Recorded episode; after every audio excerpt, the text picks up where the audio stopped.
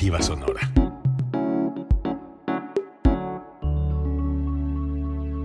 Código Libre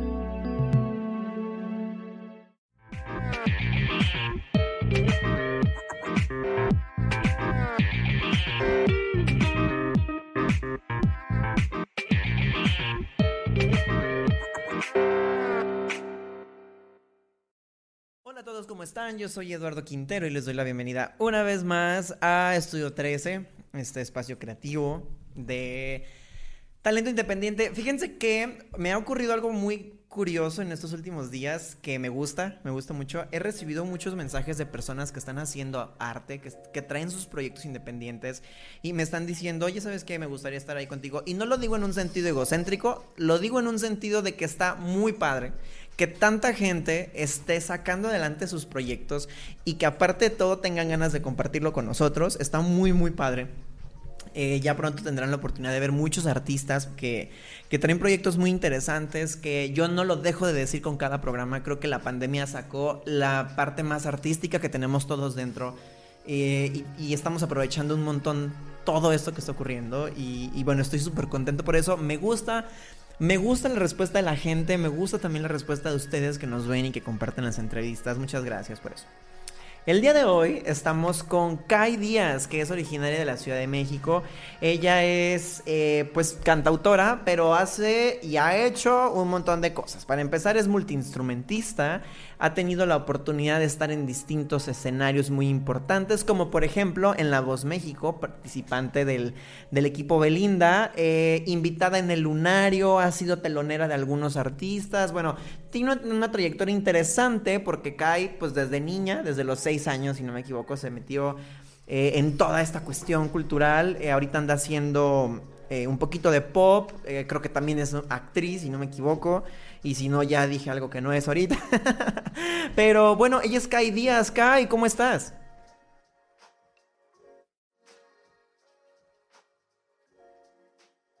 Kai, discúlpame que te esté interrumpiendo, pero creo que tu micro está apagado. Ay, perdón. Hola, la verdad muchísimas gracias por invitarme. Estoy muy feliz de poder estar aquí. Espero que ya me estén escuchando. Em, pues nada, estoy muy contenta y muy feliz por la invitación, por darnos este espacio a artistas nuevos, emergentes, como tú bien lo dices. Y pues nada, muy feliz. Yo también estoy feliz de que estés con nosotros. Cuando escuché el proyecto de Kai, eh, conecté mucho. A lo mejor porque me gusta mucho el pop y, a lo mejor porque estoy solo y despechado, pero me, gustaron algunas de, sus canciones y estuvimos platicando un poquito antes de, de que sucediera esta entrevista y pues bueno, ella ahorita trae una Trae un sencillo en, en, promoción, ¿no? De hecho, esta entrevista funge de cierta manera como parte de su. de esta gira promocional de medios, ¿no? Para Marte, el sencillo que trae en este momento. Y pues bueno, como es tradición y concepto de Estudio 13, vamos a escuchar música de y vamos a escuchar tres canciones. Y ahorita en un ratito comenzamos con, con Marte. Eh, es una canción que fusiona géneros como un poquito del pop, del RB, del trap, que yo creo que de cierta manera pues también fue como una mezcla eh, que fue diferente para ti, si lo puedo decir así. Em, y creo que es una canción que habla sobre como, sobre tocar todas estas partes de... Mm, ¿Cómo lo, cómo lo puedo decir? como de no saber si en realidad es como un amor de ratitos, si es un amor para siempre, si y al final del día, a pesar de que sea ratos, toca y hace sentir un montón de cosas. Bueno, yo así lo percibo, ahorita podrán escucharlo junto con el video. Y bueno, antes de conocer tu música, Kai, me gustaría que nos contaras tú un poquito de ti.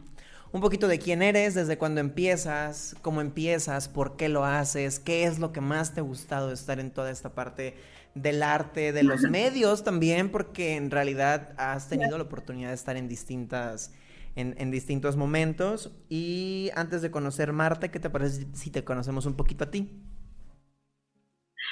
Claro que sí. Pues la verdad es que el proyecto de Kai Díaz nace, pues, tiene más o menos dos años y medio. Eh, realmente la música toda la vida me ha gustado desde muy chiquita, desde que tengo uso de razón, la música siempre me ha encontrado, siempre me ha buscado más bien. Y pues fue a la edad de 15 años que empecé a tomar clases de canto, que me empecé a preparar musicalmente hablando. Y, pero yo, como bien lo dices al principio, desde muy chiquita yo ya componía mis canciones, se las enseñaba hacia mis papás y este, les cantaba. Obviamente no de una forma tan profesional, pero siempre me gustó, ¿no? O sea, si alguien me preguntara quién es Kai Díaz, o sea, y cómo me, me empecé a involucrar en la música, la verdad es que no tengo como un recuerdo claro de, que, de cómo me empecé a meter pero lo que sí sé es que eh, la música me llegó sin querer a lo mejor y desde ahí me empecé a meter y no se me quitó esa idea de la cabeza hasta que empezó eh, la idea de querer tomar clases, de la, de la idea de querer este, aprender nuevos instrumentos.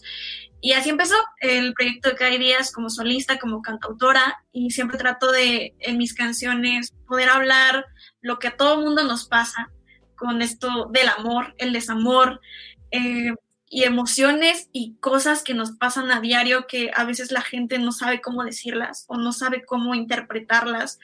Y la verdad es que eso es lo mágico de la música, la verdad es que siempre he pensado que es como un superpoder, eh, sin sonar a egocentrismo, eh, el poder compartir con otros y poder hacerles sentir esta parte, a lo mejor recordarles su historia, algún momento, alguna persona. Entonces, pues es básicamente lo que hago. Ah, como tú bien dices, hago fusión de pop. Ahorita he tratado de hacer fusión con RB, con trap.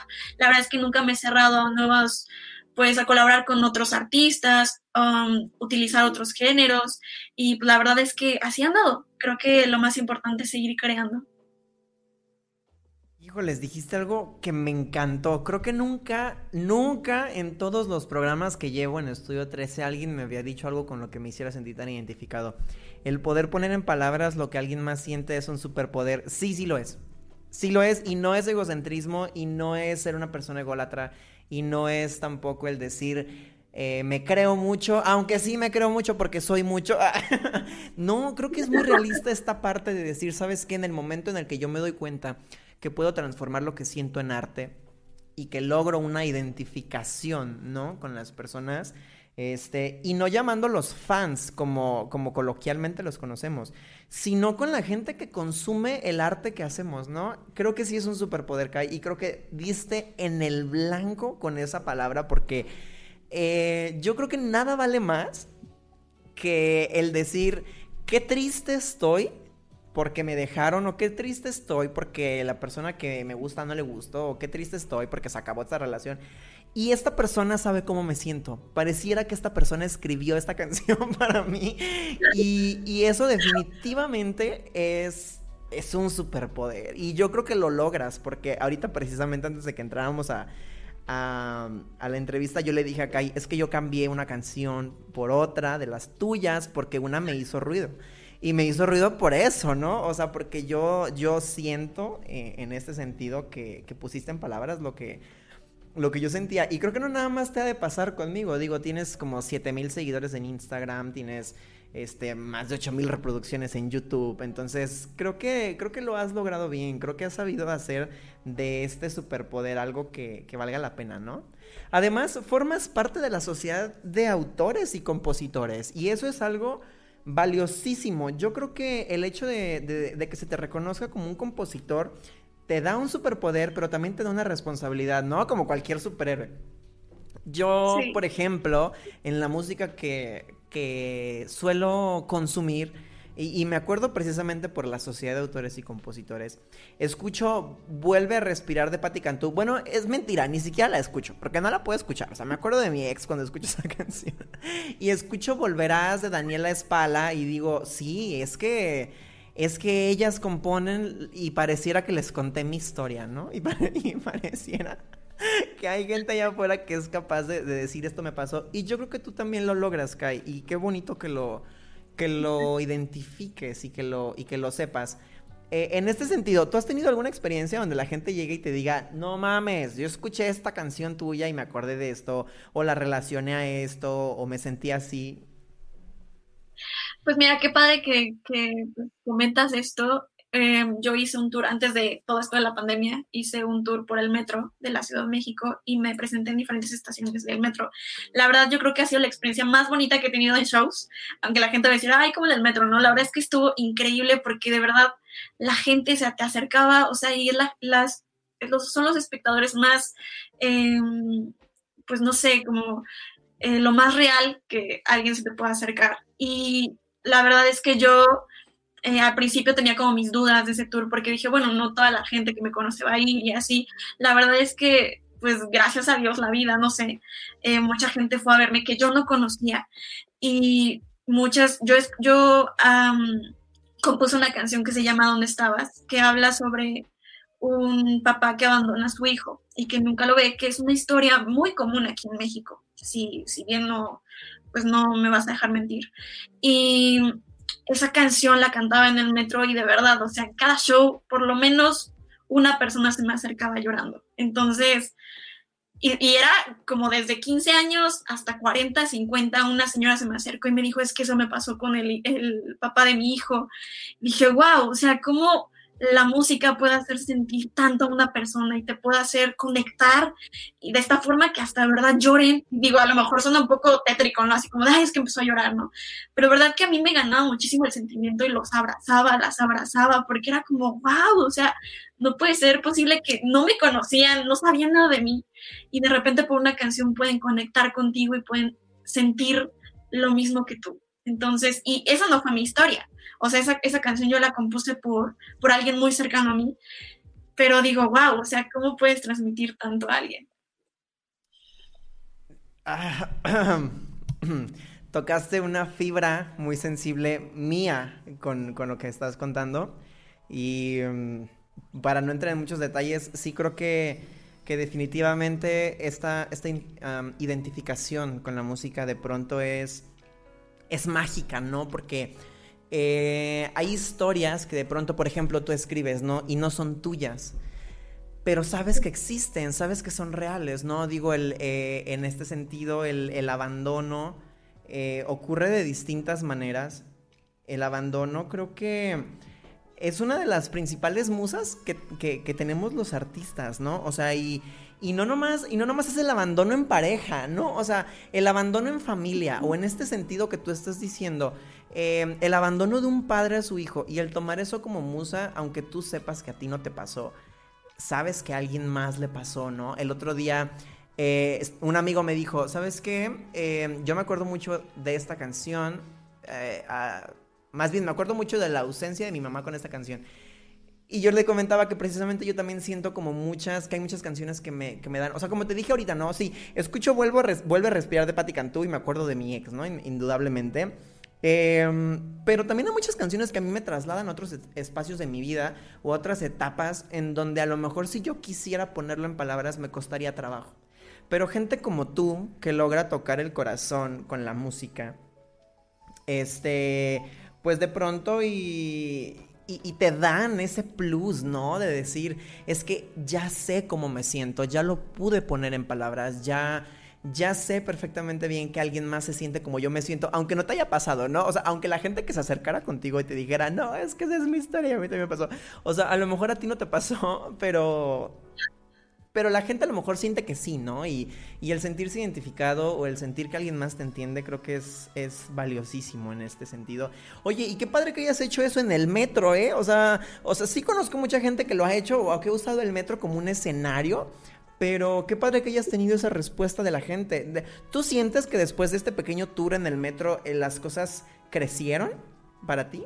Sí, sí, sí, sí. O sea, de hecho, ¿qué tiene ella? Estuvo en las pantallas del metro y o sea, tenía mensajes o la gente se tomaba foto así enfrente de la pantalla y, y eso como que me hizo sentir muy bien porque pues te digo, yo no pensaba que tuviera buena respuesta y la verdad es que el tour también fue como de, mucha gente me decía como de, ay, como en el metro, ¿no? Y yo pues sí, la verdad es que a mí me encanta cantar en la calle, me fascina, o sea, igual afuera de Bellas Artes me he puesto a cantar y la verdad es que me encanta, o sea, este, que la gente se acerque y que te escuche por primera vez, creo que es de las cosas más bonitas que te pueden pasar. Y sí, o sea, la verdad es que conocí a mucha gente que incluso luego me pongo a platicar con ellos en Instagram o que me empiezan a contar también sus historias o los problemas que tienen ellos, ¿no? Y que yo digo, adelante, cuéntamelos. También me sirve de inspiración y, y todos somos seres humanos y todos necesitamos también ser escuchados. Entonces, sí, creo que fue una de las experiencias más bonitas que he vivido. Cuéntame, los voy a escribir una canción sobre eso. Oye, fíjate que esta, esta experiencia de cantar en la calle creo que para muchos artistas independientes es un parteaguas siempre. Yo recuerdo que estuvo con nosotros una chica que se llama Lizzie Lay. Este, Lizzie, un, un abrazo y un saludo enorme, te quiero y te admiro mucho. Y Lizzie nos contaba, ¿saben qué? Desde que yo me animé a cantar en la calle, ya nada me detiene. Y, y creo que es, creo que es un, creo que es real, ¿no? Desde el momento en el que llegas, otro chico que estuvo con nosotros que se llama Mario, eh, Mario Saint, es escritor. Él se salió por todo Guadalajara y regaló su libro, ¿no? Así a ciertas personas. Y después de eso también fue como de que, ah, ya voy a publicar mi siguiente libro, ya vi que a la gente sí le gusta. O sea, como que esta parte de confrontarte a ti mismo antes que a cualquier otra persona en la calle y decir, este soy yo, este soy lo que hago, esta es mi historia, así sueno, así me leo, así me escucho eh, eh, es que eso tiene muchísimo valor. O sea, es mucha, mucho valor y mucha valentía. Y, sin duda yo creo que tú has de haber aprendido mucho de eso porque has traído una... Hasta ahorita traes una experiencia que creo que mucha gente quisiera, quisiera tener, una trayectoria que mucha gente quisiera tener. Pero ¿sabes qué? Yo les dije que les íbamos a mostrar la canción de Marte y ya me desvié un poquito de esto. Este, ¿está bien si, si vemos el video de Marte para que nos cuentes un poquito de la canción y ahorita seguimos platicando? Sí. Va, entonces vamos a escuchar Marte de Kai Díaz y ahorita regresamos. Uh.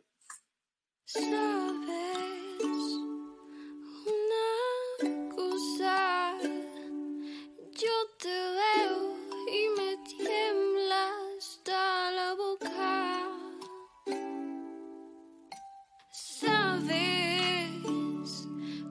Acercarte. Tienes todos los lunares que me llevan hasta Marte. Quédate poquito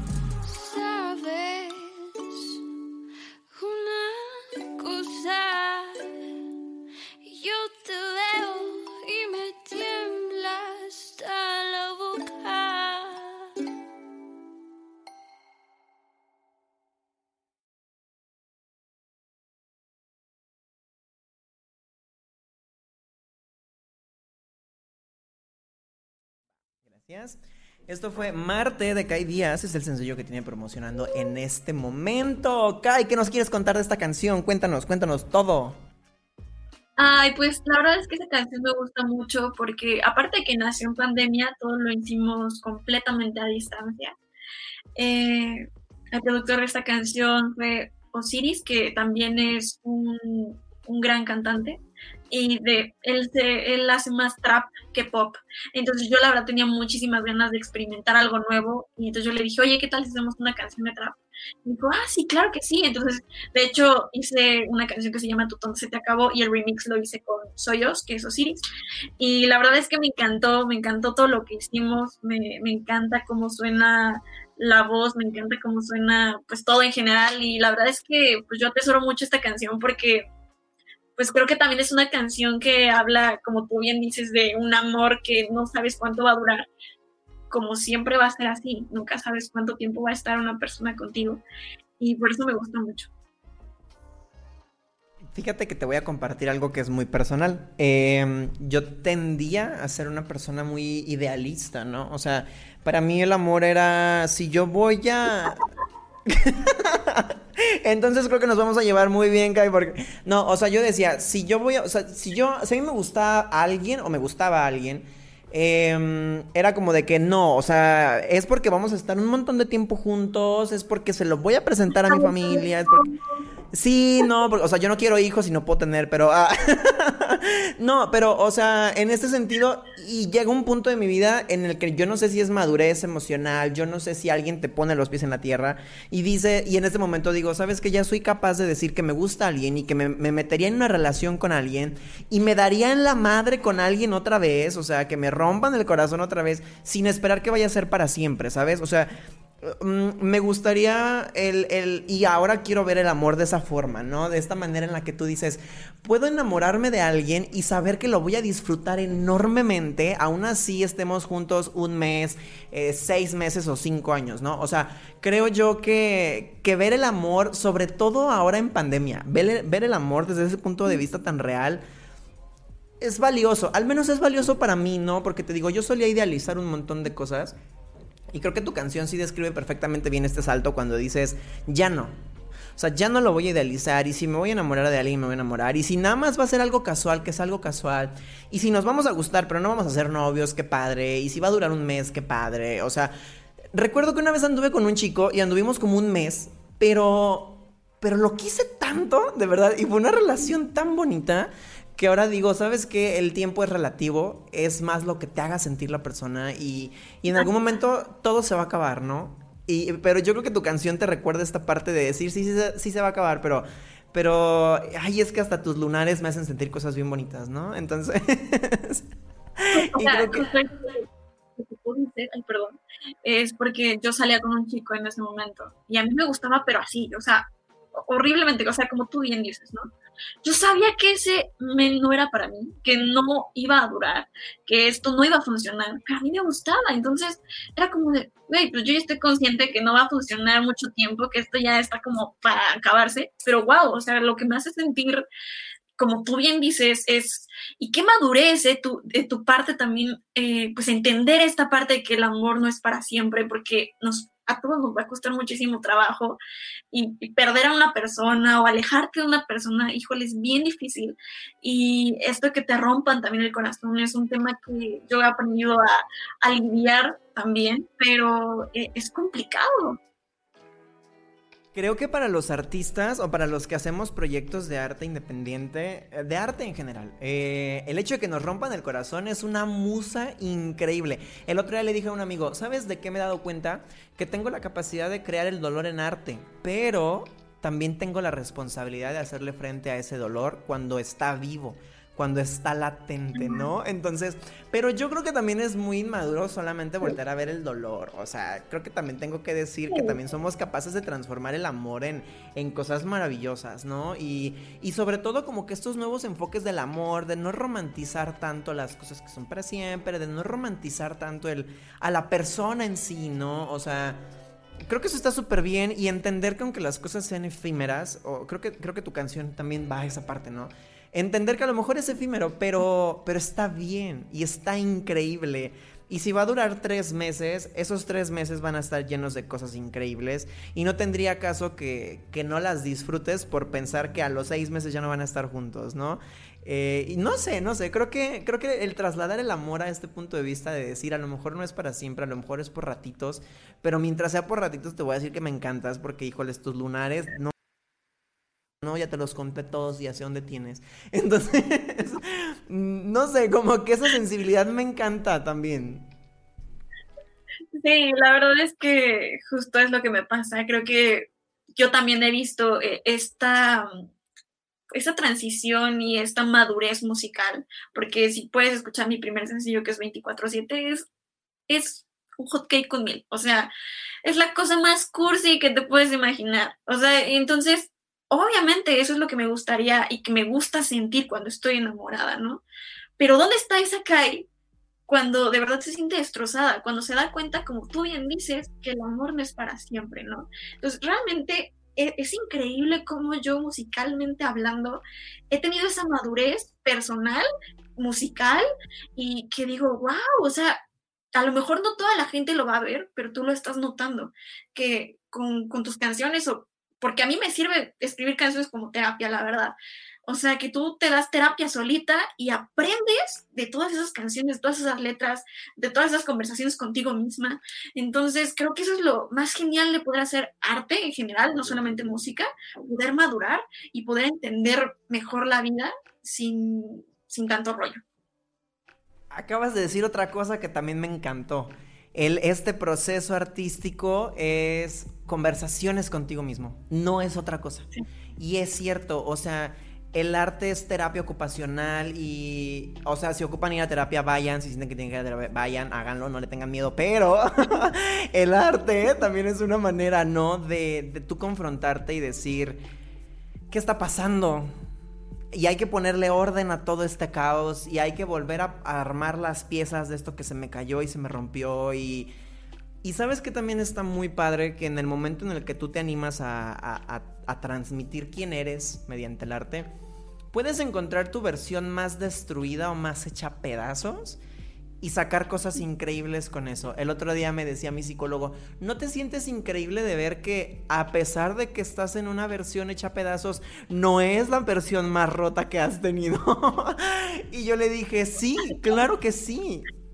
Y lo sé, por ejemplo, yo escribo y lo sé. Si yo leo las primeras, las cosas que escribí a los 18 años, sí, a lo mejor también tengo poemas de, de pura miel, ¿no? Pero el, el, desamor también era más inmaduro para mí. Y ahora, si yo leo ahora lo que escribo, es un amor más maduro, es un amor muchísimo menos codependiente y es un dolor muchísimo más necesario, ¿no? Porque el dolor también es necesario y creo que creo que todos lo sabemos porque escuchamos canciones que nos hacen sentir identificados y las ponemos una y otra y otra y otra y otra y otra vez. O sea, hay una canción de Daniela Espala que se llama Volverás. Híjoles, yo creo que Daniela se compró una casa con todas las reproducciones que le di de esa canción. De verdad, la escuché tanto y yo dije, chica, ojalá algún día, ojalá algún día yo pueda hacer sentir a alguien lo que tú me estás haciendo sentir a mí con esta canción, ¿no?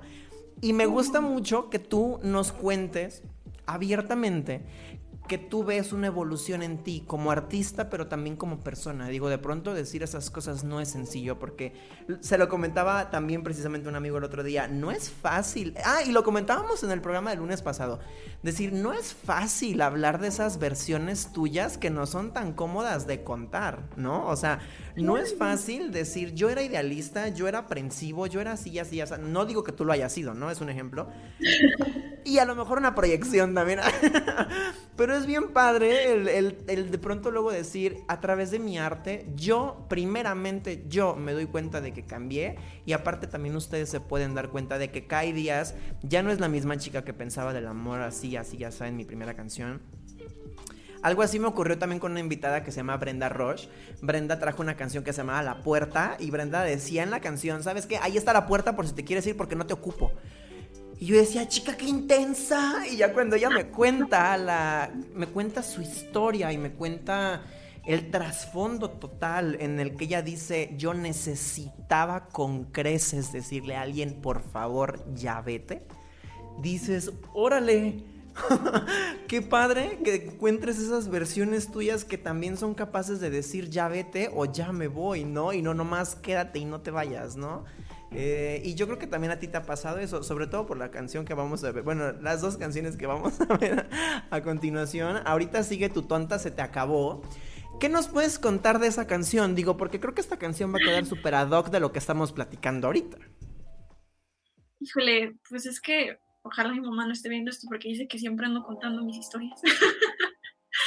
Pero a mí me encanta. Me calle y que ya no me eh, queme. ah, por mí está perfecto. Eh, pues tu tonta se te acabó. Literalmente habla cuando yo empecé a salir con un chico que estábamos a distancia. Y pues, la verdad es que yo de repente ya de, güey, o sea, quieres estar conmigo, no quieres estar conmigo. O sea, yo de verdad me desgastaba viendo cómo ahorraba dinero para ir a verlo o cómo lo íbamos a hacer para que funcionara, ¿no? Y yo, me, yo lo veía tan tranquilo y tan quitado la pena que yo decía, güey, ¿por qué sigues con él, no? Entonces fue cuando dije, ¿dónde se te acabó? O sea, la mesa que está aquí buscando la manera de verte, de poder estar contigo, ya no quiere. O a lo mejor sí quiere, pero ya no lo voy a aceptar. Entonces está esta onda de yo sé que a lo mejor eh, te quiero, a lo mejor te quise, este, me gustas mucho, pero ya basta. O sea, la mujer que está aquí no va a soportar esas cosas. Kai, me caes muy bien, te voy a invitar a un café un día de estos. Em, yo también ya tengo la costumbre ya de balconearme, o sea, ya a mí ya no me cuesta trabajo hablar de lo que me pasa, porque desde mis libros y este programa, híjoles, ya todo el mundo ya sabe quién soy.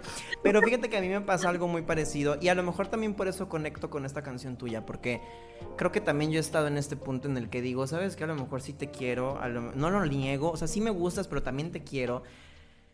Y he ahorrado dinero para ir a verte. y he hecho tiempo sobre todas las cosas que tengo que hacer. Pero ya no.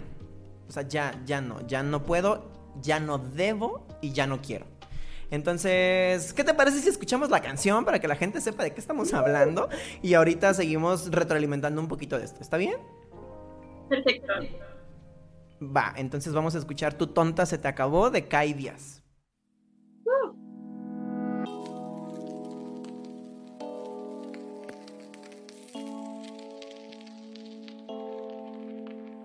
A mí, despídete al fin, porque estoy segura que mi cama horas no quieras dormir.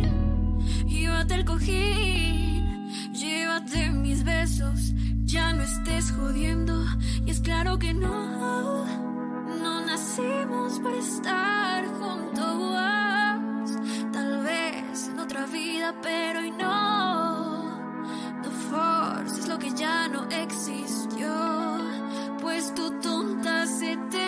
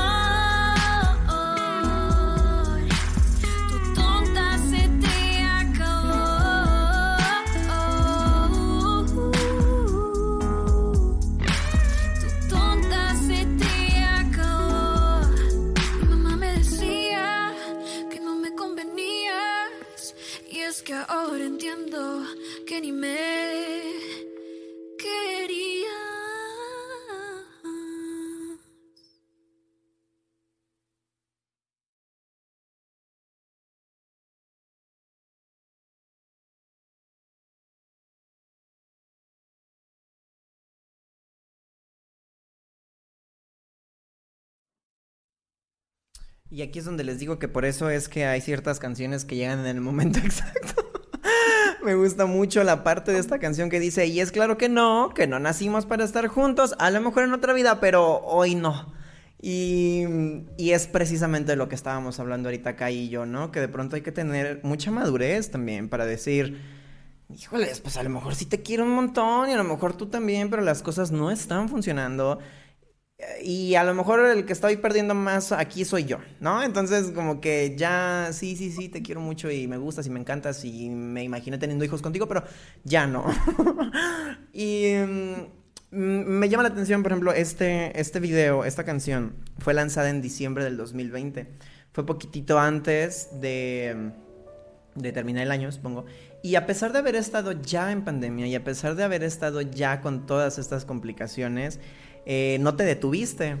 Y creo que eso vale mucho la pena. Creo que, creo que hay que reconocerle a la gente cuando, cuando tiene la capacidad de decir, a lo mejor el mundo está detenido, pero eso no quiere decir que yo también voy a estar detenido, ¿no? Y, y, yo creo que tú tienes esta tenacidad, ¿no? Que, que tienen los artistas de decir, quiero más, y quiero buscar más y quiero y quiero ir por más y demostrarle al mundo que soy más. Hace ratito les iba a comentar que, por ejemplo, tú has podido contar tus historias en distintos canales de televisión, Canal 21 en Televisa, en Canal 40, en Canal 11, eh, y has estado, por ejemplo, en, como telonera de artistas invitados, eh, según entiendo, y si no, corrígeme, pero estuviste con María José, con Matiz, o sea, también te presentaste en el Lunario, o sea, son cosas que a pesar de que el mundo está en pausa en este momento, has tenido siempre la tenacidad de decir, quiero más, y sé a dónde voy.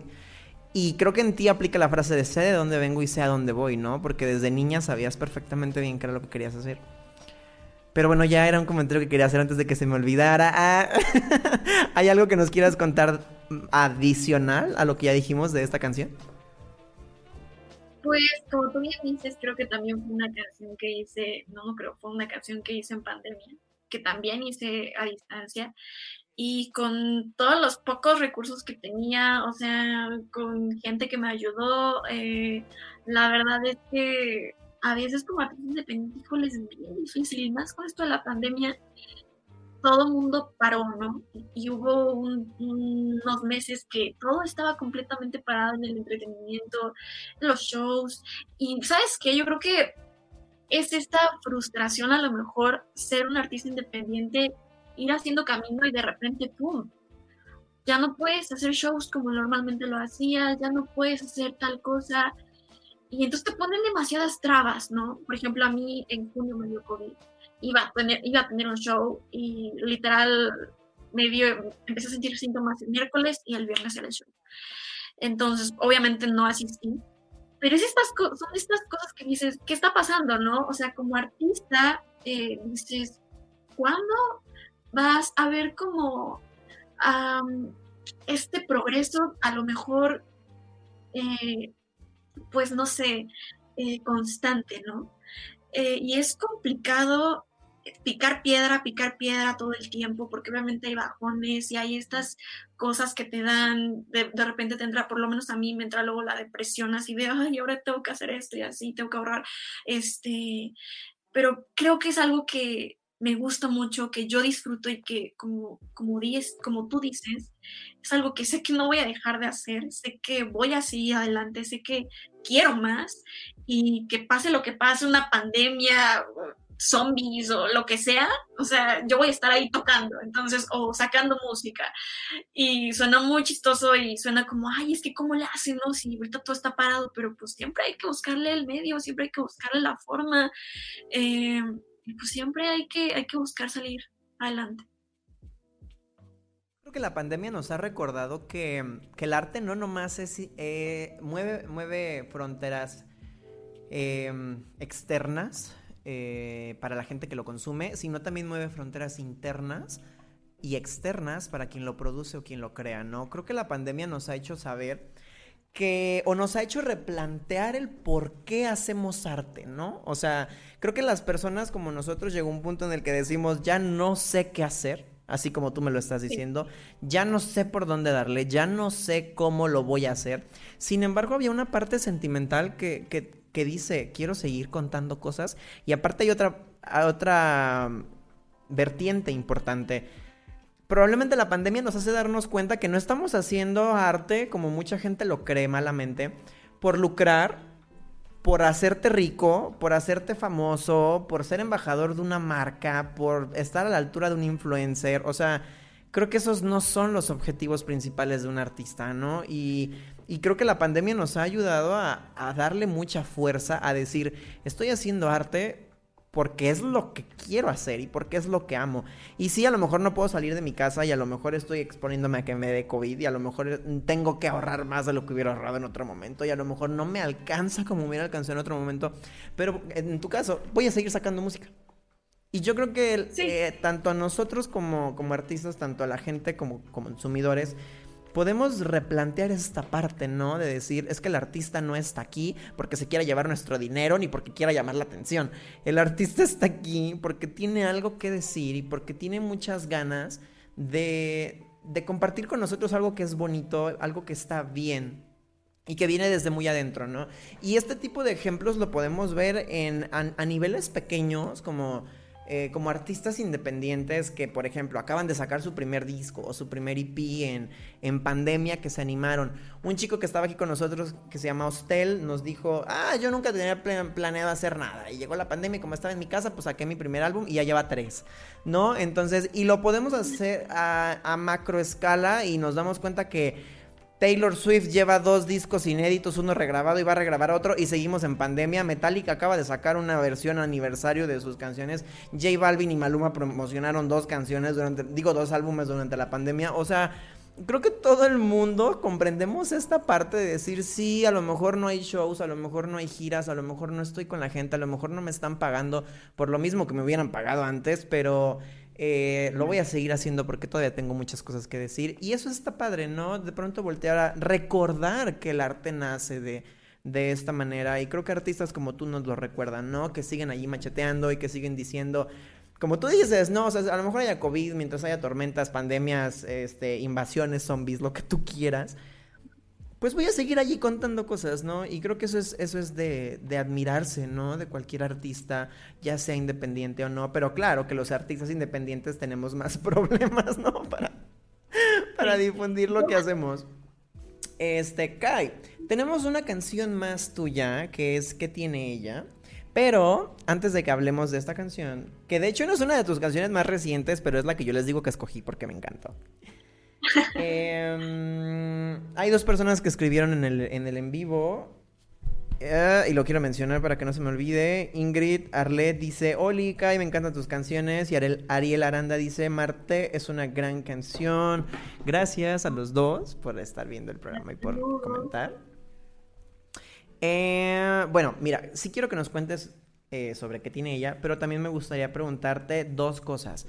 Me gustaría preguntarte, ¿cuál ha sido el escenario más significativo para ti? Ya sé que el metro lo fue, porque lo vi en tu cara y lo escuché en tu voz, pero ha habido otro momento en el que tú digas, el haber estado parada aquí, el haber contado mi historia aquí, ha sido uno de los momentos más especiales de toda mi vida. Híjole, yo creo que la primera vez que me paré en un escenario fue uno de los más importantes porque nunca se me va a olvidar. Yo siempre desde chiquita tuve problemas para hablar y para comunicarme con la gente en general. Eh, y el haberme presentado, yo tenía 14, 15 años y era, fue en mi escuela de música, pero era la primera vez que yo salía, ¿no? Entonces creo que fue algo muy fuerte para mí el, el entender que podía el, entender que yo misma me ponía esas trabas y que yo podía lograr más. Creo que eso es algo que jamás se va a olvidar porque recuerdo perfecto que traía, recuerdo perfecto cómo me sentía y otro escenario, yo creo que de los más importantes que he pisado es la voz. O sea, a lo mejor mucha gente lo ve como algo comercial, pero yo lo vi como una oportunidad gigante de entender este medio mucho mejor. Eh, el tener cámaras, tener público, el tener gente famosa enfrente de ti, eh, el saber cómo comportarte, cómo pararte. Eh, la verdad es que a mí me ayudó muchísimo también a, como tú dices, de Lizzie, que, que ella en la calle se quitó muchísimos miedos, yo en la voz me quité todos mis miedos, mis miedos para poder cantar, ¿no? Me comieron en redes sociales, eh, a muchos les gustó, otros me decían que me, morí, que me iba a morir por cantar, entonces que tuve muchísimos comentarios negativos, positivos, eh, gente que le gustó mucho, gente que me odió. Entonces creo que también fue algo muy importante para no tomarme tan en serio las críticas de las personas cuando son constructivas y que no alimentan. Eh, yo creo que sí, esos dos jamás se van a olvidar y son de los más importantes para mí ahorita. Qué padre que ese escenario te haya dado esa enseñanza, porque sabes que creo yo que cuando te muestras tal cual eres, ante el foco y ante la gente, siempre es eh, intimidante, ¿no? El hecho de que hay, hay críticas y hay eh, percepciones negativas sobre ti. Y eso va a ocurrir todo el tiempo, ¿no? Digo, las personas no somos ni blanco ni negro, siempre somos escalas de grises, ¿no? Y, siempre tenemos cosas malas y no siempre tenemos aciertos y no siempre van a ver la mejor versión de nosotros mismos. Por ejemplo, eh, en el caso de un cantante, no siempre voy a cantar afinado, no siempre voy a estar de buenas, no siempre voy a tener la misma energía, no siempre voy a escribir de la misma manera. Entonces, creo yo que el hecho de que este escenario te haya dado esa esa enseñanza es muy valiosa. Porque a lo mejor no la hubieras encontrado en otro lado. A lo mejor necesitabas vivirlo para encontrarlo. Hace poquito yo conecté mucho con una frase del documental de Miss Americana, de Taylor también, en donde ella dice, tú no eres la... la... Ay, espérame, eh, tú no eres la idea que alguien más tiene sobre ti. Y eso es muy cierto y aplica para lo bueno y para lo malo, ¿no? O sea, y creo que como artista que estás expuesto a, abrirte, no nomás en tu caso tus capacidades vocales y físicas y cómo te ves físicamente, sino también tu corazón al decir esta canción la escribí por esto y esta canción la estoy interpretando por esto. O este cover lo hice por esto. Ah, porque por cierto, Kai tiene un montón de covers en su, en su canal de YouTube. Están muy padres por si se quieren meter a escucharlos. Entonces, yo creo que esta, esta enseñanza que te dio la voz es valiosísima, ¿no? Porque a lo mejor no lo hubieras encontrado en otro lado, o a lo mejor era el momento exacto para, para que la encontraras, ¿no? Híjole, o sea, creo que no te lo conté, pero esa vez que yo me metí fue así como por pura chiripa, yo ya lo había intentado dos o tres veces anteriormente y no había quedado, o sea, yo me quedaba así un pelito de rana para quedarme y yo me formaba esas filas gigantes para poder entrar a audicionar a la voz y me quedaba así en el último, casi en el último filtro, pero después ya no me agarraban. Entonces era como de, ay, ya, por Dios. Entonces un día una amiga me dijo, oye, ¿por qué no pones tu video? Que no sé qué. Literal estaba en fachas, o sea, creo que traía una pinza en el cabello. Me grabé con mi ukelele con la peor toma del mundo. O sea, yo dije, bueno, pues lo voy a intentar, ¿no? Ya. Entonces lo mandé y me hablaron como a las dos, tres semanas y dije, wow, o sea, se espera para mí ahorita, ¿no? El universo, la vida, no sé, me lo dio ahorita porque era el momento preciso y no tenía por qué forzarlo, ¿no? Pero, aún así, pues yo estaba buscándolo y, un día yo en la escuela recuerdo perfecto que estaba escribiendo como mi, mi CV o eh, mi press kit y dije, Dios, ¿por qué no estoy en la voz? Y fueron meses después que quedé. Entonces, creo que tú tú siempre vas a traer lo que tú quieres y lo que tú desees. Entonces yo estoy como súper creyente de que si tú en verdad lo, lo, lo, crees, te lo crees, lo sueñas, lo trabajas, lo puedes lograr. Funcionó y creo que nos lo demuestras, ¿no? Que este superpoder que tú tienes lo transmites de tal manera que dices, porque no estoy en la voz y entré en la voz, ¿no? Aparte me encanta porque todas las chicas que han estado aquí con nosotros han estado en el equipo de Belinda y yo siempre les digo que yo soy bien fan de Belinda y que aparte eso me hace conectar con ustedes, pero ya no lo digo porque ya me he quemado muchas veces diciendo eso. Kai. No, pues yo, yo bueno, ya por último, yo no tenía planeado quedarme con Belinda, o sea, ella me escogió. Y pues a mí me dieron una canción de Belinda, lo cual también fue todo un reto, aunque no pareciera. Eh, pero no me dejaron escoger otra canción, entonces yo tenía años que no cantaba una canción de Belinda, ¿no? Y pues, pues para empezar, hubo muchísimos que bateó, que cantaron algunas de sus canciones y los mandaba muy lejos, y yo así, híjole, pues ya, pues ya estoy aquí, ¿no? Y me acuerdo que me, me estaban peinando y maquillando y me dice, ay, ¿qué canción vas a cantar? Y yo, una de Belinda. Y yo, ay, pues, mucha suerte. y yo, pues, y me empezaron a generar esta inseguridad, pero dije, bueno, pues ya estoy aquí, modo que me vaya, ¿no? Entonces, pues gracias a Dios todo salió muy bien. Gracias a Dios, la verdad es que yo estoy muy agradecida con ella por, por haberme escogido, por haber confiado en mí también. Y pues sí, fue una experiencia muy padre. Ah, hemos tenido varios eh, argumentos parecidos al tuyo. O sea, no, ah, una vez yo les, yo lo dije abiertamente. Yo no creo que, digo, no la conozco, pues, pero yo no creo que Belinda sea mamona. Más bien creo que ella sabe todo lo que trae detrás. Ella sabe todo lo que ha hecho y ella sabe todo lo que le ha costado para llegar a donde está. Entonces, creo que de cierta manera su exigencia y el ser tan estricta como coach, como artista, eh, es por eso, ¿no? Pero, pero bueno, ya, ya no quiero decir mucho porque yo sí soy muy fan. Y... Kai, ¿qué te parece si escuchamos la última canción que tenemos tuya, que es que tiene ella? Eh, ya casi nos tenemos que despedir, entonces, ¿qué te parece si la escuchamos y nos cuentas un poquito de esta canción antes de irnos? Ya que sí. Entonces vamos a escuchar qué tiene ella de Kai Díaz. Vamos.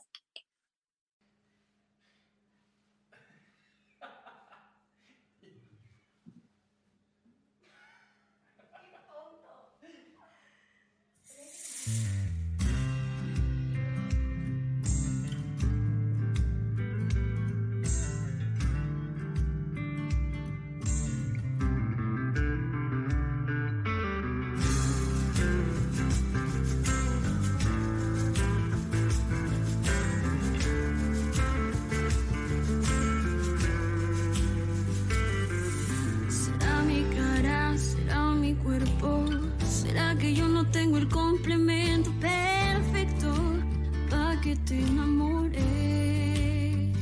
Yeah. Ella te mira y tú suspiras. Yo me pregunto qué es lo que hice en esta vida que ya no me deja. Confieso que al final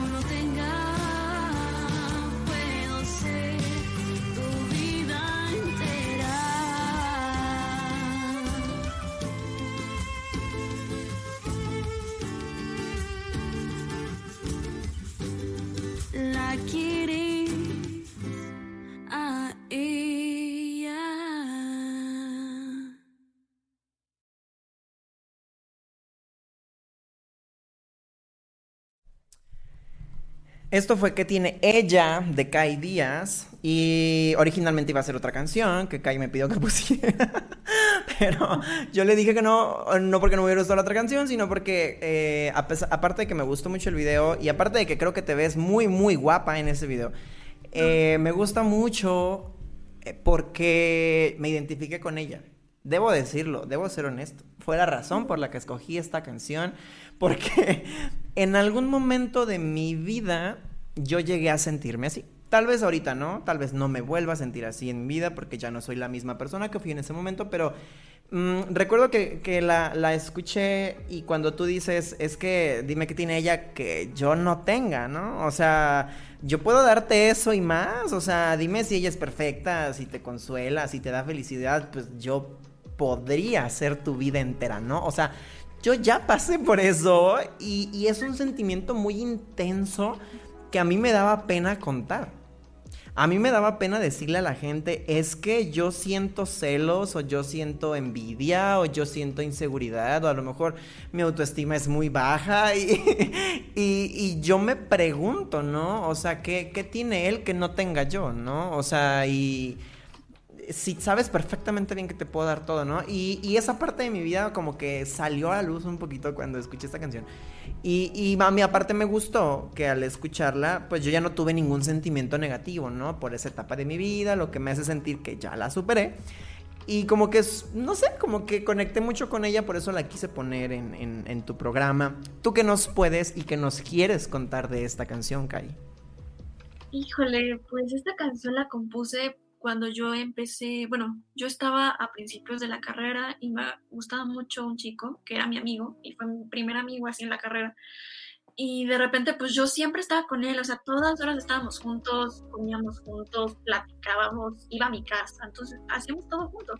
Y de repente le empezó a gustar una chava que también, que era mi amiga. Y entonces fue como de, oye, pero pues si tú y yo estamos todo el día juntos, pues yo pensé que te gustaba, ¿no? O sea, ¿por qué ella, no? Y entonces pues lejos de esto fue como de, bueno, ¿qué, ¿qué, no hice o qué hice para no gustarte, no? O como tú bien dices, a lo mejor es este momento en el que dices, tu ego, a lo mejor, no sé, eh, tu autoestima. Entonces, pues esta idea de darme cuenta que pues empieza a hablar con ella, eh, a ella también le empieza a gustar él. Entonces, obviamente yo jamás en la vida les dije algo, a, a ninguno de los dos, ¿eh? eh y bueno, a lo mejor si ven la entrevista se enteran, ¿no? Pero em, creo que fue un, algo fuerte darte cuenta que a lo mejor te la pasabas muy bien con esa persona, que era tu amigo, que todo le contabas, que tenían tanta conexión, pero aún así no bastó para poder estar juntos y para que él sintiera lo mismo que tú. ¿Qué hice o qué no hice para que no te quedaras aquí conmigo? y eso es lo padre, y eso es lo padre de ir creciendo, ¿no? Que llega un punto en el que dices, ya, ni estabas tan guapo. Bueno, sí, me callas bien, pero pues no es mía para tanto, ¿no? Me callas bien, pero ni estabas tan guapo, pues, ¿verdad? pero así como que para que te esté llevando todavía no. O sea, sí te voy a escribir una canción, pero no creas que eres tan importante. No. Kai, ya se nos acabó el tiempo de la entrevista, así que antes de irnos quiero preguntarte eh, si hay algo que nos quieras contar específicamente que a lo mejor yo no te haya preguntado, si nos quieres contar qué viene, si nos quieres contar qué estás haciendo ahorita, eh, no sé, ¿hay algo en específico que nos quieras contar antes de despedirnos?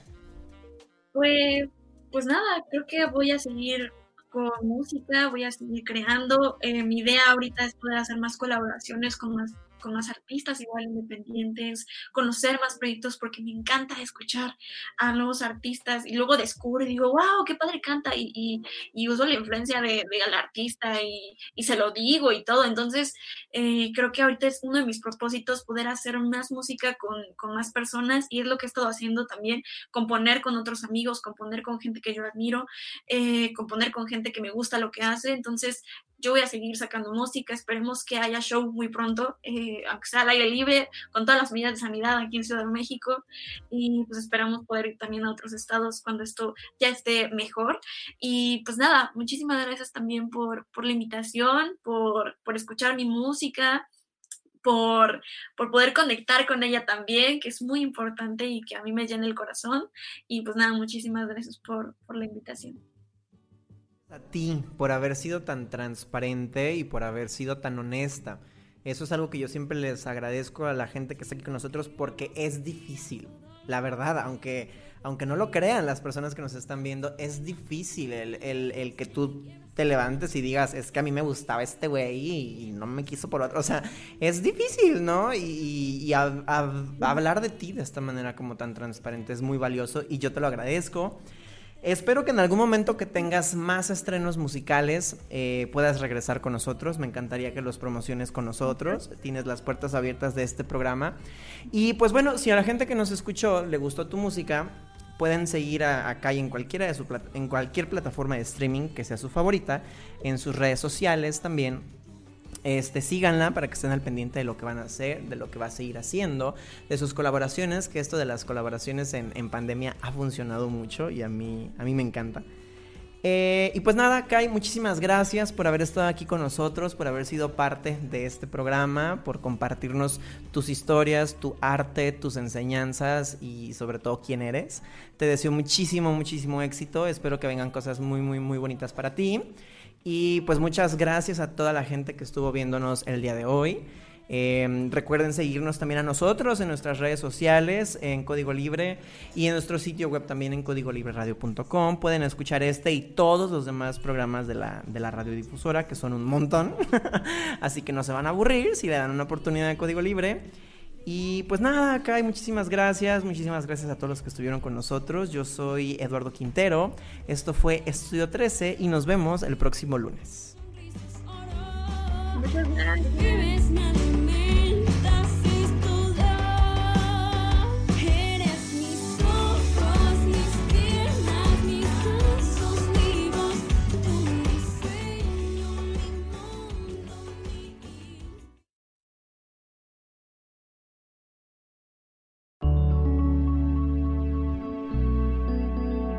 Código Libre